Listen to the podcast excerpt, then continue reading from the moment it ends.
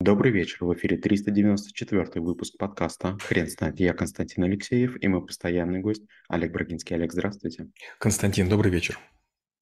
Хрен знает, что такое психические расстройства, но мы попробуем разобраться. Олег, расскажите, разве это навык? Да, и, и, или к счастью, или к сожалению, да. А, в разные периоды, когда вы будете людей нанимать, когда вы будете людей увольнять, когда вы будете обслуживать клиентов, когда вы будете взаимодействовать с гостями, вы будете замечать очень странные вещи. Бывают люди, которые не могут сесть за стол, за который находятся крошки. Они говорят, до меня ели. И вы берете, смахиваете крошки, они садятся спокойно. То есть получается, как можно думать, что вы что, первый в этом ресторане едите, что ли? Вообще никогда кто-нибудь не ел? Нет, как бы вот крошка человека выводит из себя. Или, например, есть люди, которые э, говорят, я не могу пойти там или поехать на отдых без своей собачки. Без собачки это будет не отдых, она же без меня скучает. Ну, да, это в какой-то мере преданность, но с другой стороны, далеко не, не все страны, не все гостиницы а, позволяют легко перемещаться с животными по разным причинам. В первую очередь, там здесь эндемические виды, а, виды растений, эндемические виды там, флоры, фауны. А, а если ваша собака крупная, то вообще это сложность. Кажется, у э, Хэбберна, как раз у бывшей супруги Джонни Деппа была такая история, она не незаконно в Австралию вела своих э, собак и до сих пор там разбирается, на нее штраф большой очень наложили. Или, например, такая история, при которой э, человек говорит, вот мне не подходит данный номер по такой-то причине, я достоин лучшего. И вот фраза «достоин лучшего», она, по сути, говорит о неадекватности. Подожди, номер гостиницы по метражу совпадает, совпадает, по описанию совпадает, совпадает. Очень часто даже это именно тот самый номер, который был фотографирован в Booking.com или TripAdvisor. Но человек я достоин большего. Вопрос, почему ты достоин большего? Ты хочешь э, что сделать, чтобы там, мы номера с кем-то поменялись, или ты вымогаешь что-то? И очень часто люди в сфере, особенно гостеприимства, а, прилагают какие-то колоссальные усилия для того, чтобы добиться чего-то и заводят ситуацию в какое-то, ну вот, э, нерешаемое состояние. Олег, скажите, пожалуйста, те примеры, которые вы сейчас перечислили, это больше смахивает даже не на расстройство, на мой взгляд, а на некоторые человеческие особенности. А тогда в связи с этим вопрос, а здоровые люди вообще есть? Нет, здоровых людей нет. Дело в том, что, понимаете, вот мы же находимся в состоянии стресса. Чем больше город, а, чем больше в нем людей, тем больше сложностей. Одни люди в городе живут, другие люди приезжают обслуживать. Постоянно происходит столкновение культур, наций, а, религий, чего угодно. Кто-то плюет на улицу, для кого-то стресс. Кто-нибудь, не знаю, там, разбил бутылку пива на виду у детей, для кого-то стресс. Кто-нибудь считает, что а, там ничего страшного, если в песочницу детскую там котик или собачка сходит, пописает, а там рядышком находятся дети. И вот начинается взаимо взаимоуважение или взаимонеуважение. Олег, а вы не могли бы, пожалуйста, с широкими мазками рассказать про признаки этих расстройств и как с ними вести? В первую очередь, каждый человек должен понимать свое место. Знаете, каждый сверчок знает свой шесток. Если ты претендуешь на что-то, ты должен чем-то это обосновать. Например, человек говорит, это мое место на паркинге. А, подожди, оно подписано? Нет. Ты покупал его? Нет. Почему оно твое? Да потому что я здесь всегда стою. Да, но мы теперь, мы теперь твои новые соседи. Другой вопрос. Есть режим тишины. И положено в городе там после какого-то времени не шуметь. Но люди начинают говорить, а можно мы один раз в году пошумим? Да, шумите. Вы вызываете вызываете там милицию, приезжает милиция, и вам говорят, вот вы там стукач и так далее. Получается, что самая большая неприятность состоит в несовпадении ожиданий и в, в уверенности людей, что возможно исключение. Но мы не зря говорили про город, да? Чем больше ваш дом, тем выше вероятность конфликтов. Чем он моложе, тем она еще выше. Вы только заехали, сделали ремонт, у вас все хорошо, и вдруг сверху, снизу, сзади, сбоку начинают тоже ремонты делать. У вас сыпется штукатурка, у вас перегорают лампочки, вы не можете спать, или, допустим, у вас маленький ребенок, или там живет там а, пожилой человек, и вот начинается проблема.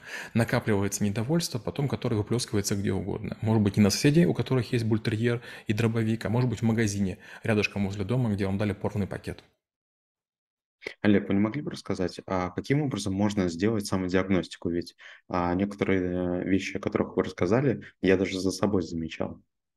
Ну, во-первых, надо понимать, что вы правильно сказали, что здоровых людей нет. То есть то, что мы все глубоко больны, это 100%. Это вопрос того, насколько сейчас у вас есть силы, да? Вот знаете, иногда хочется настолько есть, что готовы там украсть яблоко или готовы украсть там в каком-нибудь там кафешке пирожок. Представьте, вы в поход пошли, у вас деньги украли, и вы начинаете оправдываться. Да ничего не будет, если украду пирожок или пол пирожка. Но воровство есть воровство, вне зависимости от, от, от размера. У меня был товарищ один, Дмитрий, не хочу фамилию называть, и он он в Канаде работал, была у него тоже такая ситуация нехорошая.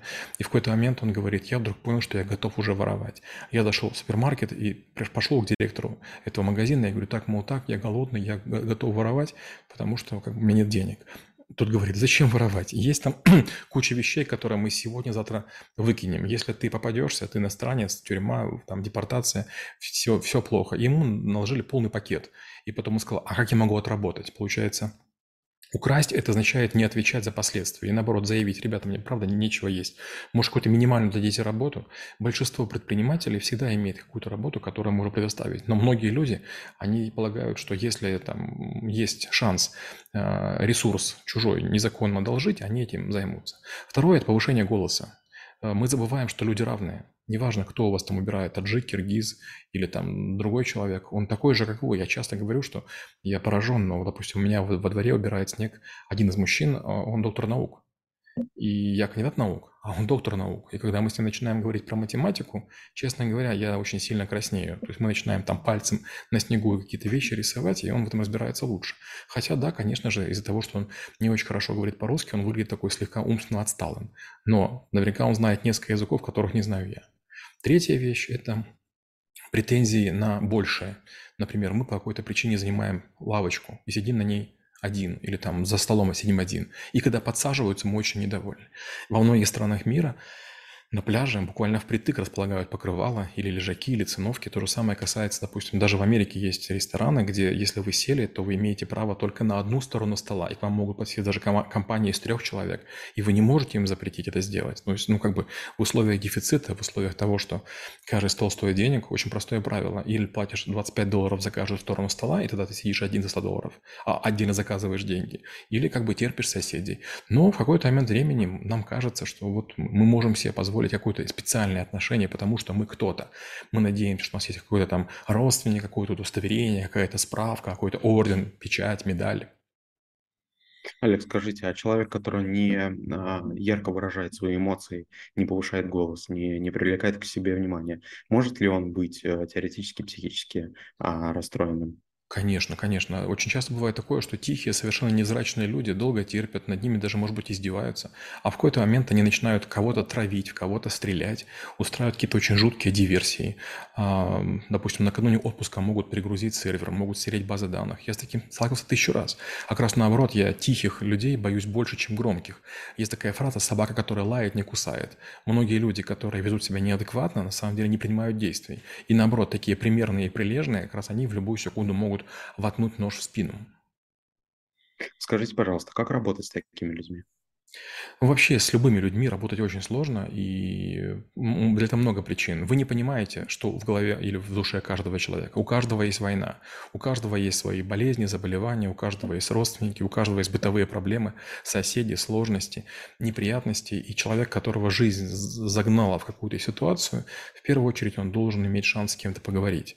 И поговорив с кем-то, возможно, он найдет более конструктивный способ. Некоторые в разные периоды задумываются о самоубийстве, некоторые думают думают о том, что нужно кого-то проучить, или один раз обмануть, или там пойти в банк И как следствие очень сильно рискуют, и потом это заканчивается чем угодно. У меня есть такая, такая история однажды, мне знакомая рассказала, что как-то она хотела заниматься контрабандой наркотиков, потому что видела, что несколько человек удачно привезли наркотики из, из ближних стран, там, азиатских, и закончила все хорошо. Но потом, говорит, одного человека поймали, которого я знаю. Вроде хороший, примерный человек, его поймали и посадили на 10 лет. И это очень как бы быстро отрезвило. То есть пример того, какое может быть наказание, и когда оно применяется к очень близким людям, оно сильно влияет. Олег, поделитесь, пожалуйста, как вы преподаете навык? Когда мы говорим о психических расстройствах, безусловно, вот мы начинаем с того, что э, в больших населенных пунктах мы обязательно друг с другом сталкиваемся, мы друг друга обливаем водой, э, друг на друга капаем. Опять же, я рассказываю историю про Сталлоне и Ричарда Гира. Вроде бы неплохие два актера, но по рассказам, однажды они сидели вместе, и вот Ричард Гир начал есть какую-то курицу, с которой капал, капало, капало что-то. И Сталлоне на него накричал, типа, сейчас ты меня обрызгаешь. Ричард Гир сказал, нет, не обрызгаю, впился зубами в курицу, и тонкая струйка жира повисла на, на брюках э, Сталлоне. Сталлоне начал там кричать, возмущаться и сказал, либо я, либо Ричард Гир. И Ричарда Гира два, два года не снимали в кино. Поэтому я говорю, вне зависимости от того, какой вы крутой, всегда есть более крутой. Чем крупнее город, тем больше в нем крутых. И вам кажется, что вы там бульдог, но в любую секунду может там прийти какой-то тиранозавр, который вас прокусит вместе с вашим там районом или с вашей пятиэтажкой. Олег, спасибо. Теперь на вопрос, что такое психические расстройства, будет трудно ответить. Хрен знает.